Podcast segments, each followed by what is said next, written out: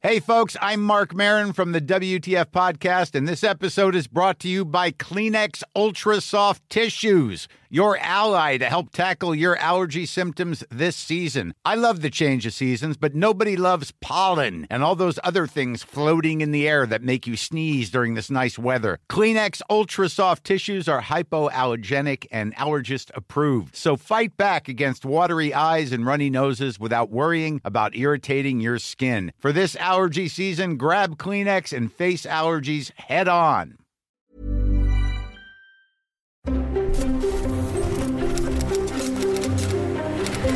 Letras Libres presenta Ciberdiálogos con León Krause. Queridos amigos, ¿cómo están? Los saluda León Krause. Un placer para mí comenzar la segunda temporada de Ciberdiálogos. La primera temporada, el primer ejercicio de este podcast de conversaciones en Letras Libres nos dio buenos resultados.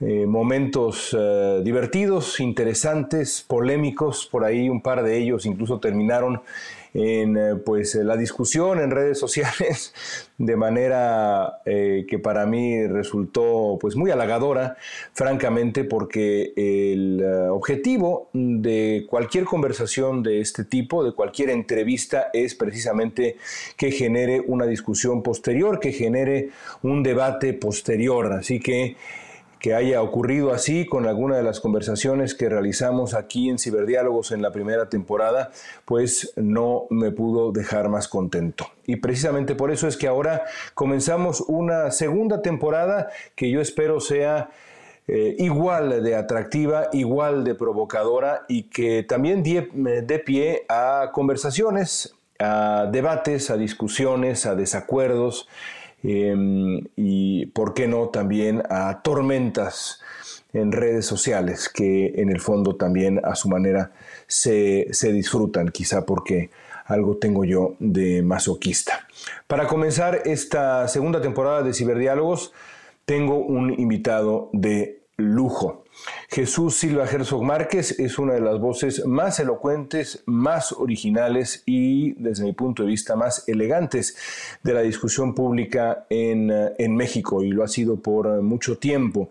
Un hombre que eh, desde su columna de los lunes en el diario Reforma eh, establece agenda, marca la pauta del tono de la, de la discusión de, esa, de esa semana y creo yo que eso a su vez pues es el mayor halago que uno puede hacerle a un, a un columnista, a un líder de opinión. Jesús está a punto de eh, publicar en los próximos días un eh, largo ensayo que eh, disfruté mucho, de verdad, La Casa de la Contradicción sobre la democracia, la construcción de la democracia, el concepto de la democracia y específicamente en México los descontentos de la democracia, cómo llegó la democracia a México, qué eh, deudas ha tenido la democracia con la sociedad mexicana y viceversa.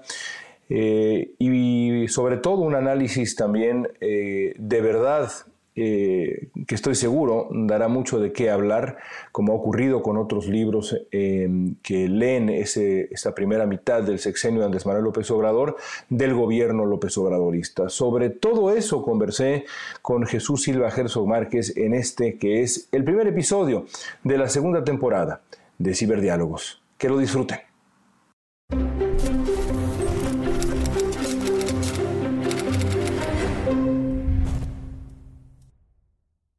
Querido Jesús, gracias, gracias por, el tiempo, felicidades por el, por el libro que es extraordinario y que llega además en un momento pues de verdad fantástico a la discusión pública en, México. Déjame, déjame comenzar con, con, el principio de tu, de tu libro. Muy temprano en el, en el libro eh, sugieres que México no se preparó para la democracia. Idealmente, porque en, en esto, como en tantas otras cosas, el hubiera no existe, ¿Cómo debimos prepararnos? Yo creo que debimos prepararnos para, para un problema. La, democracia lo es. La, democracia significa un reto en todos los órdenes, un reto en términos institucionales, un eh, reto en términos de nuestra conversación pública. Tenemos que, teníamos que habernos preparado para argumentar, para escuchar, para defender posiciones sin avasallar a nadie. Creo que también teníamos que, prepararnos en términos eh, eh, culturales, construir un régimen de leyes. Y, y, creo que apostamos mucho, León, a esta, a esta idea de que la aritmética electoral nos iba a colocar en ese espacio del de, eh, pluralismo político y a partir de que se sumaran bien los votos íbamos a, tener resuelto eh, el, problema de la política, cuando, cuando en realidad eh, establecer ese régimen de, competencia electoral era, la puerta de entrada a un régimen muy complejo, muy exigente, que creo que, nos tomó, a pesar de todo el tiempo que, duró la transición democrática, no, nos tomó en buena medida desprevenidos. Tu libro me recordó a Farid Zakaria y aquel argumento de Zakaria en función de, de eh, las intenciones de Estados Unidos en Irak e, incluso en Afganistán sobre la construcción eh, de, democracias. Eh, la, idea de que, pues sí, la, democracia electoral es, sin duda un paso importante, pero sin la construcción de instituciones, esa, ese anhelo de la democracia electoral, pues se ve, se ve limitado. Y sin embargo, yo te haría la misma pregunta a ti que le haría a él. Eh, ¿Cuál es el primer paso? ¿No era el primer paso esa democracia electoral? Si hubiéramos retrasado, digamos, ese empuje para construir todo ese, ese otro andamiaje, quizá hubiéramos perdido ímpetu. Yo, yo, yo, estoy de acuerdo con, con, que no, no debíamos de haber pospuesto la, la, la, cuenta de los votos, no debíamos de haber pospuesto todo lo que hicimos, esta transparencia electoral, la fundación de un organismo electoral confiable. Eh, desde luego que eso llegó y llegó tarde. El, el problema no, no es tanto eh, eh, el hecho de que hubiera venido eh, demasiado temprano la, aritmética electoral, sino que no vino acompañado de las otras cosas. Eh, creo que sí teníamos que haber revisado, eh, por ejemplo, el, régimen de la legalidad. El, el, gran drama de México me parece que sigue siendo el drama quizá de su historia como nación independiente, que es la ausencia de un Estado de Derecho. Eh, y había durante el régimen autoritario un cierto orden autocrático, vertical, corrupto, eh, que no se transformó por el hecho de que la puerta de entrada al poder político fuera la suma de los votos. Esa estructura de la verticalidad, de la discrecionalidad, de la corrupción, siguió eh, al amparo de, pues, eh, autoridades eh, democráticamente electas. Y en ese sentido, pues me parece que las frustraciones que fuimos acumulando a lo largo de los lustros tienen que ver con esto. Eh, sí podemos nosotros votar por nuestras autoridades, tenemos el poder de castigar malos gobiernos, pero no tenemos un, un, régimen que nos proteja, que nos incluya, que nos considere auténticamente como ciudadanos, que yo creo, León, ¿Qué es el, sentido de un régimen democrático? No el ser un ciudadano en el momento en que hace uno la, la fila para, para poner el papelito en la urna, sino en, el, en, todo el tiempo en donde uno es miembro, es participante de una comunidad, es considerado con plenos derechos frente a los demás y frente al poder económico y político. Yo creo que eso nos, nos, nos faltó, nos sigue faltando aunque identificas ese parteaguas del, del 97, eh, regresas a la alternancia como un evidente punto de partida eh, y, eres eh, merecidamente crítico de Vicente Fox. Dices, tienes varias frases de verdad memorables en el libro. mi favorita es quizá que dices que Fox no gobernó ni a su gobierno. Sugieres que no entendió el poder, que desperdició una coyuntura que era, por decirlo menos, propicia. Eh, me recordaste aquel no nos falles en la noche de su victoria. ¿Le falló Fox a la democracia mexicana?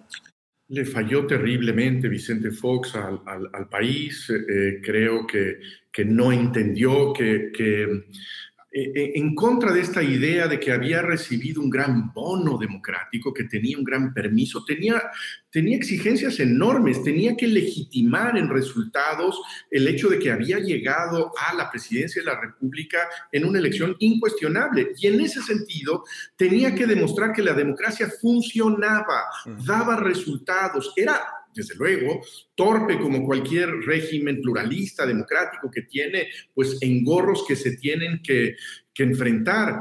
Pero, pero, pero finalmente el, gobierno de Vicente Fox creo que no entiende esta, esta exigencia del pluralismo que es eh, dialogar, negociar. Eh, por supuesto, la responsabilidad del PRI como oposición definitiva, una oposición que tenía en sus manos la suerte de la, de la administración es también enorme, pero, pero yo creo que le faltó, le faltó comprensión del presente a, Vicente Fox. Tuvo esta idea de que su, su popularidad arrolladora en el 2000 era suficiente para gobernar. Y me parece que lo que hemos visto en estos años es que esa popularidad no basta eh, eh, tiene que haber esta, esta capacidad de, convertir la simpatía popular en votos en el Congreso y en políticas públicas que funcionen. También encuentras evidentemente virtudes en la alternancia y en la transición. Dices, por ejemplo, que la fiesta del 2000 prometía, prometía entendimiento y, describes ese momento y esa promesa de entendimiento con lo que yo interpreto como, como cierta eh, eh, nostalgia. Eh, ¿Dónde perdimos esa, esa promesa de entendimiento? Bueno, yo creo que fue, fue muy, muy breve, fue, duró muy poco tiempo. No, no sé si haya durado esas, esas horas de, de la, de la elección del 2000, porque lo, que a mí me parece muy notable de ese momento es que eh, parece un, tiempo extrañísimo en donde todos están a la altura de las circunstancias. Está a la altura de las circunstancias eh, el candidato ganador que tiene un mensaje de reconocimiento de la diversidad nacional, está a la altura el órgano electoral, el presidente que, cuyo partido pierde las elecciones, el partido derrotado. Parece que todos reconocen de pronto la exigencia de entendimiento del, pluralismo. Pero después vienen, me parece que las, torpezas del ganador, eh, las eh, eh, revanchas, las extorsiones de los derrotados, que a pesar de haber perdido la, presidencia de la República, tienen, conservan enormes espacios de poder. Pienso en el PRI, que tenía realmente en sus manos la suerte de la administración y que apuesta al, fracaso del gobierno de la alternancia. ¿Una oposición desleal aquel PRI? Pues yo creo que una, una oposición tramposa, ¿no? Una, una oposición eh, eh, que, que, encuentra León eh, de alguna manera una, una segunda época dorada desde la oposición. El, para el PRI, la derrota en, en, Los Pinos, la derrota presidencial, significa mayores permisos de, de sus satrapías locales los, los gobiernos locales del PRI tienen de pronto enormes carretadas de dinero, grandes presupuestos y un gobierno federal que se desentiende de la manera en que se distribuyen estos recursos y en ese sentido, pues vemos cómo eh, eh, anida en estos espacios, en estas localidades, la corrupción que, terminaría siendo devastadora, yo creo que sobre todo en el gobierno de Enrique Peña Nieto. Em, eh, dices, dices que parte de este, digamos, fracaso eh, de, la, de, la, transición fue el fracaso del Estado, eh, y aquí te cito, dices, capturado por intereses lícitos, que terminaron siendo abusivos, y por lucros criminales que impusieron su barbarie. ¿A qué te refieres? Que la democracia necesita ley, que la, democracia necesita un orden público, que la, democracia, más allá de la competencia pluralista, la división de los poderes, las campañas electorales, necesita una, estructura que imponga las reglas, que imponga la ley y que tenga una mirada del interés común el, Estado sigue siendo la apuesta de que existe la posibilidad de que haya entre todos los mexicanos un interés común. Me parece que eso lo perdimos, que eso quizá no lo hemos construido nunca en nuestra historia. México no ha logrado construir un Estado propiamente dicho, porque al plantear la inexistencia del Estado, de lo que hablamos es de la inexistencia de una legalidad. Y México sigue siendo en muchos espacios este territorio salvaje en donde tanto los poderes económicos se imponen con su, con su dominio salvaje, como eh, eh, la barbarie de la violencia sigue ocupando estos territorios que nos impiden muchas veces salir con tranquilidad de nuestra casa. Eh, ese es el fracaso del Estado, ese es el fracaso del, del, orden estatal, que sí tiene que ser la plataforma a partir de la cual podemos nosotros tener luego las disputas ideológicas, partidistas, de políticas públicas, de visión de futuro. Pero ese piso ese piso es el que no hemos cimentado y me parece que pagamos un, un, costo enorme por no haber sido capaces a lo largo de 200 años de tener piso estatal.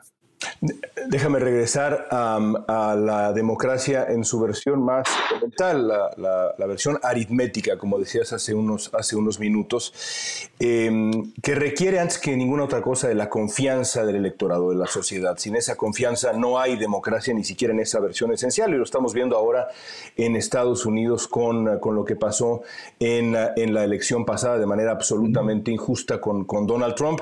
Y a eso va mi pregunta.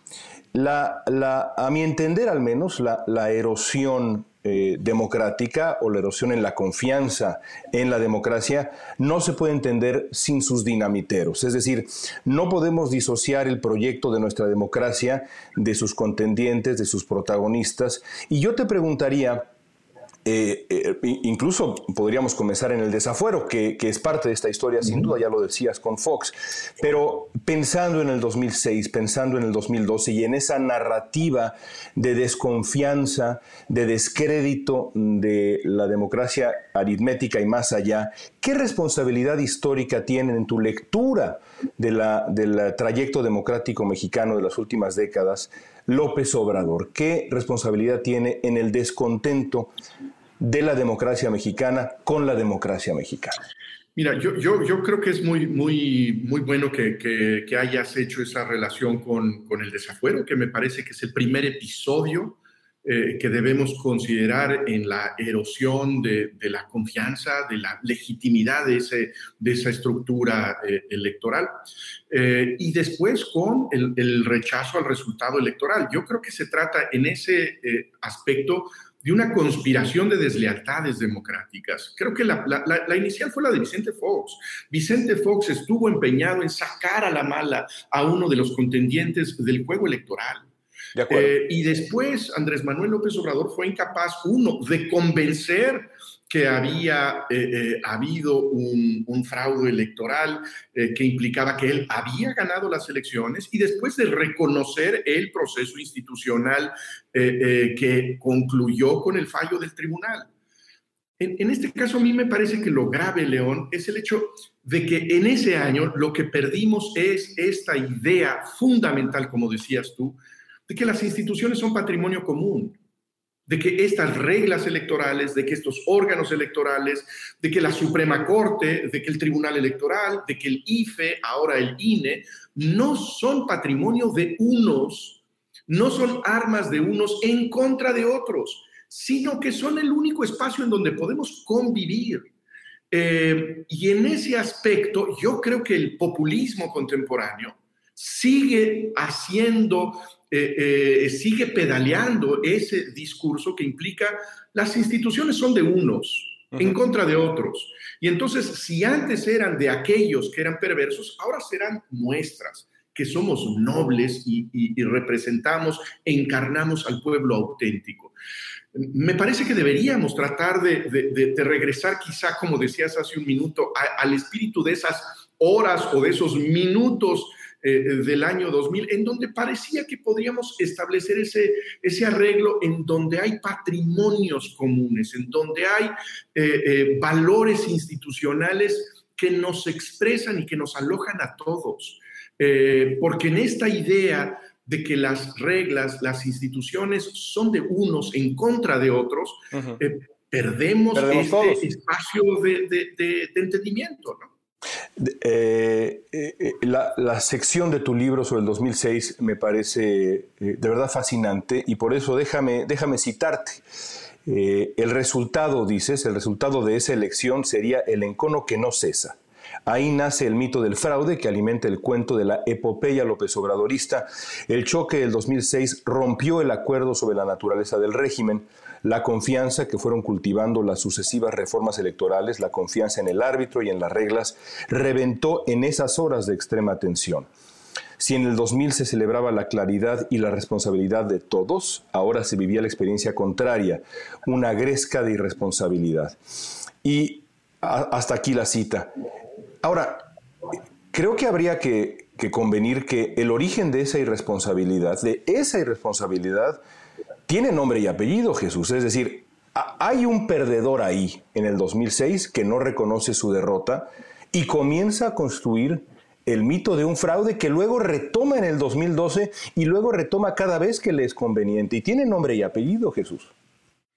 Yo creo que sí, creo que, creo que finalmente quien es responsable de, eh, esa eh, explosión, de, esa, de ese acto de dinamitar la confianza en el orden institucional electoral es Andrés Manuel López Obrador. Creo que lo vimos eh, eh, a lo largo de esa jornada larguísima después eh, de, sus movilizaciones y de su indisposición de reconocer el, veredicto final. Creo que, creo que tiene razón. tiene el precedente, decía hace, hace un segundo, de, del, desafuero. Yo creo que, creo que el desafuero es, es un momento que debemos, al que debemos regresar como un, punto de quiebre, eh, quizá tan importante como el desconocimiento después del, proceso electoral. Eh, pero desde luego yo coincido que la responsabilidad de López Obrador en esa invención de su mitología a partir de, ese pecado eh, definitivo, original del, del fraude, del supuesto fraude del 2006 es enorme.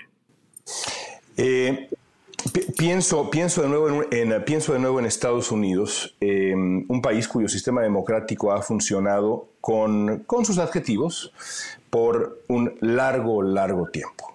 Eh, no es sino hasta que aparece Donald Trump, un mal perdedor, que la confianza en la democracia comienza a perderse entre los republicanos, hay que decirlo, que son la clientela de Donald Trump. Decía Mitt Romney, eh, republicano, senador republicano, eh, antiguo candidato presidencial, perdedor, que la campaña de desprestigio de la elección se debió al orgullo herido de un hombre egoísta. ¿Qué opinas de la frase en función de los dinamiteros de la democracia?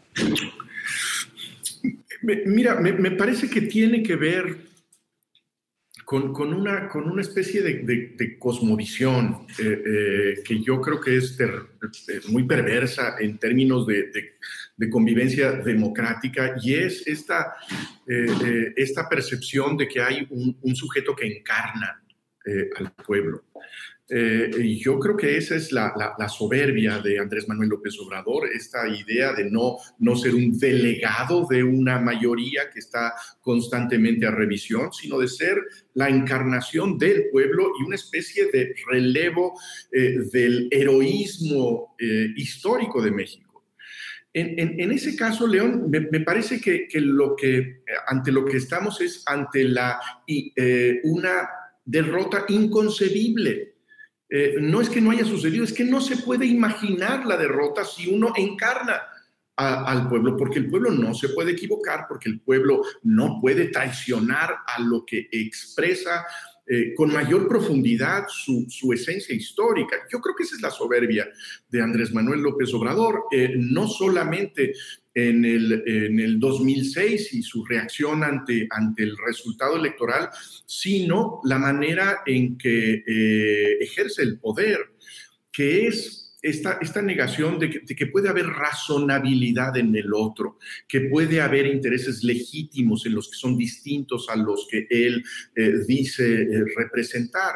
Entonces, sí hay, ahí hay una, una, una ceguera moral, podríamos decir, eh, que, que hace inconcebible la razón del otro lado. Eh, dediquemos los últimos minutos de nuestra charla a hablar de lo que ya se llama de manera célebre la mitad del camino y el futuro de la democracia mexicana. Eh, le llamas a López Obrador en tu libro el político más talentoso que ha tenido México en décadas. Estoy, por cierto, completamente de acuerdo. Y elogias lo certero de su diagnóstico de los males que aquejan el país. Ahí también estoy de acuerdo. Dices, sin embargo, que los remedios que propone son otra cosa dices la soberanía del capricho, le llamas retropopulismo, o más bien es Roger Barta el que le dice retropopulismo, que es eh, que tú retomas, eh, eh, que es una frase muy afortunada. ¿Dónde está parado López Obrador a la mitad del camino? Yo creo que está parado en, un respaldo muy notable, en primer lugar. Yo, yo creo que el primer dato de la circunstancia política mexicana, la mitad de la, de la gestión de López Obrador, es que eh, teniendo, habiendo tenido resultados eh, muy negativos en muchos órdenes, sigue teniendo, sigue contando con un respaldo eh, innegable sigue siendo visto como un político cercano, como un político que da la cara, como un político que trabaja desde muy temprano, que madruga, y sigue siendo un político que, me parece que, que, representa algo que es muy, muy caro para la ciudadanía mexicana, que es la diferencia con los gobernantes anteriores. A mí me parece que ese, ese respaldo tiene que ver con la persistencia del desprestigio de la clase política eh, anterior al 2018. Eh, ¿Los resultados avalan esa lectura que hace, que hace la gente o es producto más bien de una muy pero muy astuta narrativa, un muy astuto establecimiento de la agenda pública todos los días? desde, desde la misma mañana, este, este éxito que ha tenido, como, como me decía alguien, en función de Barack Obama, pero al revés, el establecimiento de un muy talentoso narrador en jefe de la realidad nacional.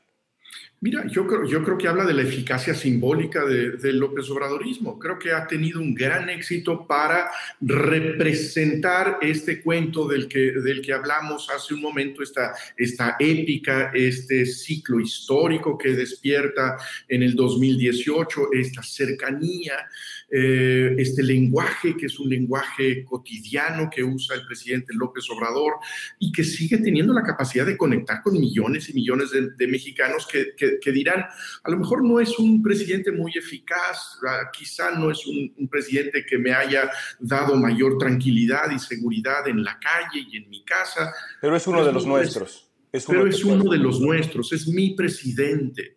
Y eso lo conserva Andrés Manuel López Obrador. Yo creo que cualquier juicio, cualquier eh, aproximación al, gobierno de López Obrador debe partir de ese reconocimiento. Es visto por millones de mexicanos como un presidente cercano, como un presidente propio, eh, a diferencia de lo que podrían haber sido los eh, presidentes, digamos, de los regímenes de la transición. Eh, pero desde luego que en términos económicos, en términos de seguridad pública, en términos de combate a la corrupción, que es un eh, asunto tan importante en su, en su discurso, la pandemia. Eh, no vemos avances, por el contrario, vemos retrocesos muy graves que van a significar costos durante muchos años para el país.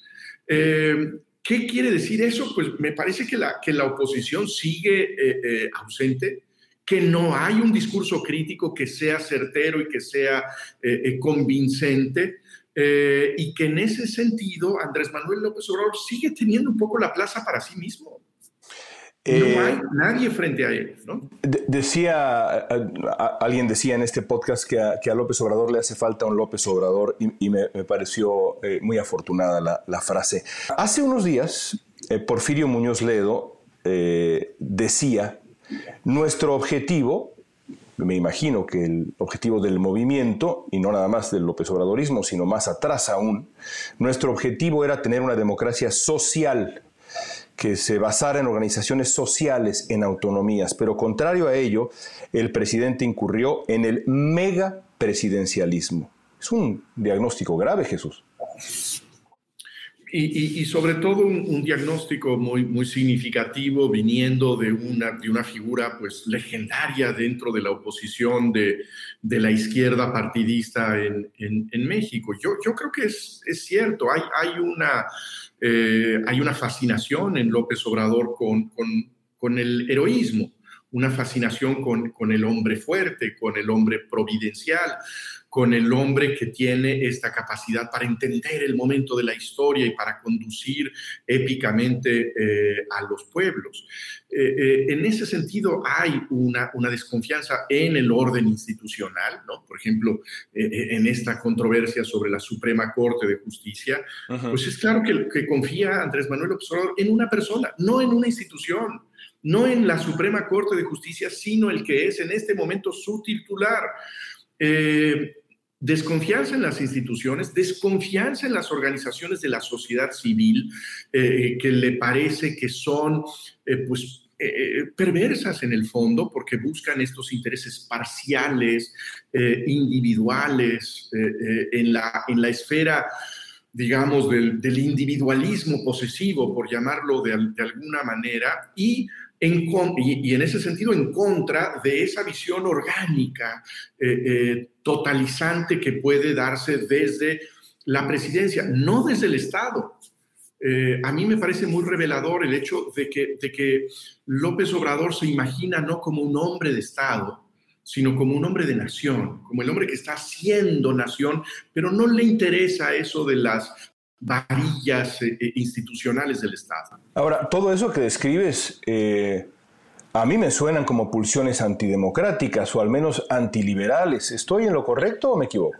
Por, supuesto, yo creo, que, yo creo que este hombre que define la historia mexicana como la lucha entre los liberales y los, y los conservadores es profundamente antiliberal. Eh, y es profundamente antiliberal en ese sentido, pues porque no, no hay una visión pluralista, no hay una confianza en la posibilidad de asentar instituciones de neutralidad, porque desprecia las parcialidades eh, y, en ese sentido, pues me parece claramente que hay un, impulso antiliberal en, en, Andrés Manuel López Obrador. Lo, digo también incluso en su discurso, eh, eh, en donde pues mezcla las visiones religiosas con las visiones propiamente de Estado. Eh, que horrorizarían desde luego a nuestros, eh, nuestra tradición liberal de separación estricta entre iglesia y el Estado. ¿no? Eh, desde luego que me parece un, exponente del antiliberalismo contemporáneo en México. tengo dos preguntas más. Es también el gobierno de la confrontación cotidiana, francamente hasta el hartazgo. No hay reclamo que valga eh, es decir, eh, al extremo de que si los, si los padres de niños con cáncer cuyos hijos no tienen acceso a medicinas o tratamientos reclaman, tampoco ese reclamo es válido. De acuerdo con Hugo López Gatel, son producto de una mentalidad golpista. Eh, no hay crítica que sea legítima, todo crítico es opositor. Todo parece reducirse, y lo mencionas también en el libro, a esta lectura peligrosísima, binaria del amigo-enemigo, conmigo o contra mí. De nuevo, una pulsión que no tiene nada que ver con la, con, la protección a las libertades, con eh, el liberalismo y desde mi punto de vista tampoco con la protección de la democracia porque no construye mejor democracia. Insisto, ¿me equivoco en ese diagnóstico? Mira, yo, yo creo que ahí, ahí lo, que, lo que se ataca es, es la posibilidad del diálogo. Eh, y, y, cuando hay esta, esta perspectiva binaria, cuando como tú nos, nos haces este recuento, hay, hay, hay sufrimientos legítimos y sufrimientos ilegítimos. Hay, dolores que, no se sienten porque son los dolores de ellos, los dolores que están instrumentalizados por los enemigos. Bueno, cuando hay esa cerrazón ante el dolor del otro, no hay posibilidad de entendimiento. Y, la, democracia es, eh, hemos hablado de muchas formas de entender, es también necesariamente diálogo, es necesariamente una conversación que implica una apertura para reconocer la voz del otro, la emoción del otro, el argumento, el interés del otro. Eh, en la medida en que sigamos pensando que el país es esta guerra entre unos y otros, pues no hay ninguna posibilidad de, tener una conversación, un diálogo eh, productivo, un, diálogo en donde no vamos a llegar todos al mismo punto, ni vamos a llegar a un consenso, pero vamos a saber que hay eh, validez en, la voz del otro. Eh, hablemos por último del futuro de la democracia mexicana. Hay, factores que, preocupan, ya lo, ya lo decíamos, eh, no, mencionamos tampoco, pero hay que sumarlo, la descalificación constante a la prensa, el acoso a antagonistas, la descalificación de la autoridad electoral, los órganos autónomos a los que tú ya te referías. Tu libro termina con esta oración. Una democracia soberbia termina dejando de ser democracia. Así terminas. ¿Está en riesgo entonces, en cierto sentido, la democracia mexicana? Y si es así, ¿qué riesgos concretos adviertes? Me parece que las democracias liberales en el mundo están en riesgo. Eh, eh, esto, esto lo vemos en, muchos espacios del, eh, mundo. La, democracia liberal está viviendo una crisis en, muchísimos espacios y también, desde luego, en, nuestro país se percibe este, este desprestigio de la moderación política de la democracia liberal, este desprestigio de, la, de las torpezas, de las dificultades que implica el diálogo eh, eh, democrático. Eh, a mí me parece que, que, sí está en riesgo el, régimen democrático. No soy apocalíptico, pero sí me parece que hay que tener las alarmas bien prendidas en, en, el sentido sobre todo de que estamos perdiendo equilibrios. Señales y frenos que puedan impedirnos el desbarranco. Y ahí a mí me parece particularmente preocupante el, vacío de las oposiciones, lo, veí, lo, platicábamos hace un segundo, a mí me parece alarmante este extravío, por ejemplo, del Partido Acción Nacional que busca cobijo de pronto, por lo menos algunos de sus eh, eh, representantes en la ultraderecha española. Eh, lo, cual, lo, cual, significa que no tienen idea de en qué siglo estamos, en qué mundo estamos y cuál es la naturaleza del desafío mexicano que no es la tiranía comunista. Eh, entonces, me parece muy preocupante eh, eh, el hecho de que no tenemos contrapoderes sólidos. Me, parece muy preocupante el hecho de que las oposiciones en este momento parecen muy vulnerables a la seducción de un nuevo bloque hegemónico que puede estarse construyendo en este momento.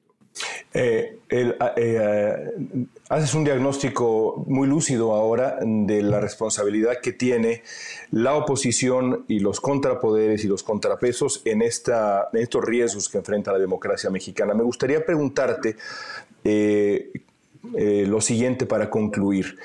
Me gustaría escuchar un diagnóstico, aunque ya lo has hecho, de la responsabilidad que tiene en esta erosión, en este riesgo para la democracia mexicana futura, la manera de hacer las cosas del gobierno mexicano, del presidente de México, de su partido.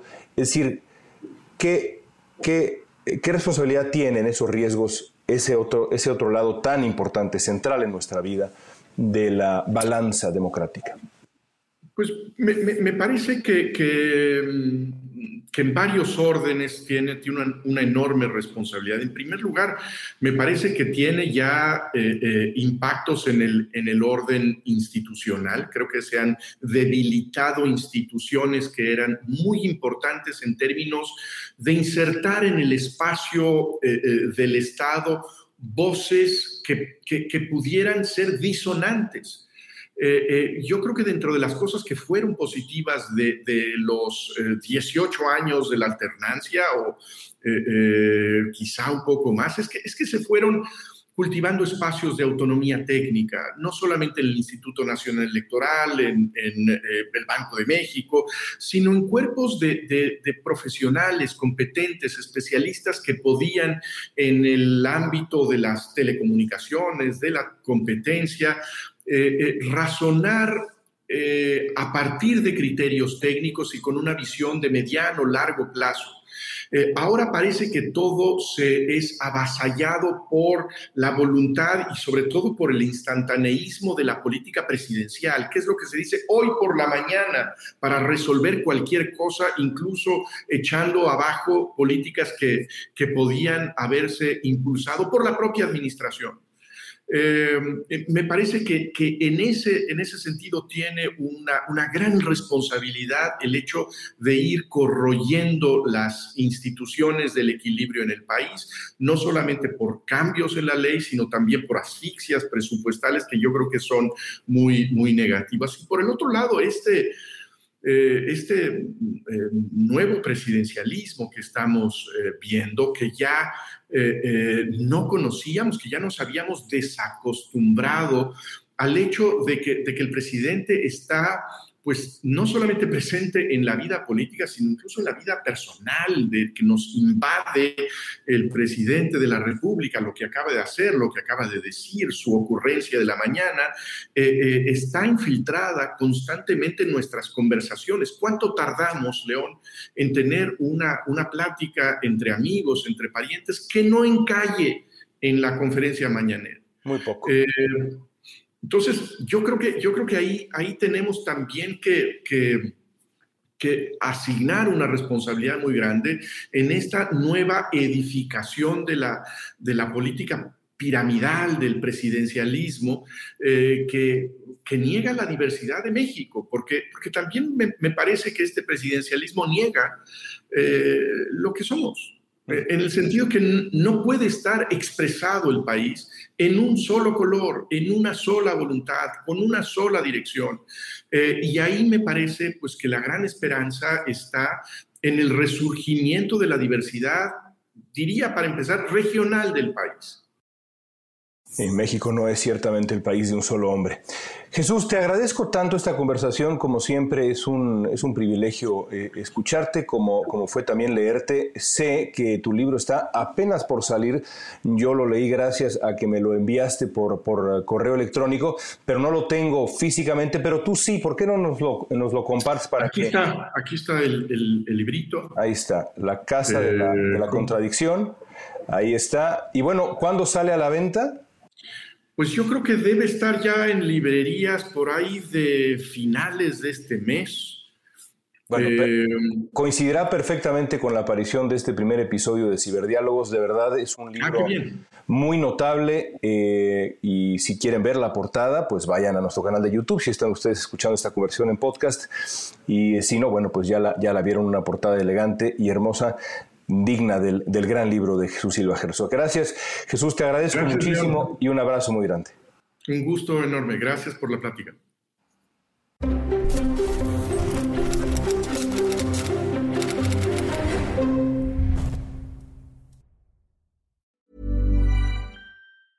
If you thought the only way to get a more defined jawline with natural looking results was through surgery, think again. Juvederm Volux XC is a non surgical injectable gel filler that improves moderate to severe loss of jawline definition and can help you achieve natural looking results with little downtime. Even better, this improved definition lasts up to one year with optimal treatment. No maintenance required. Improve jawline definition for a smooth, sculpted look with Juvederm Volux XC. For important safety information and to find a licensed specialist, visit juvederm.com. That's J U V E D E R M.com. Not for people with severe allergic reactions, allergies to lidocaine, or the proteins used in Juvederm. Common side effects include injection site redness, swelling, pain, tenderness, firmness, lumps, bumps, bruising, discoloration, or itching. There's a risk of unintentional injection into a blood vessel, which can cause vision abnormalities, blindness, stroke, temporary scabs, or scarring. Talk to a licensed specialist to find out if it's right for you.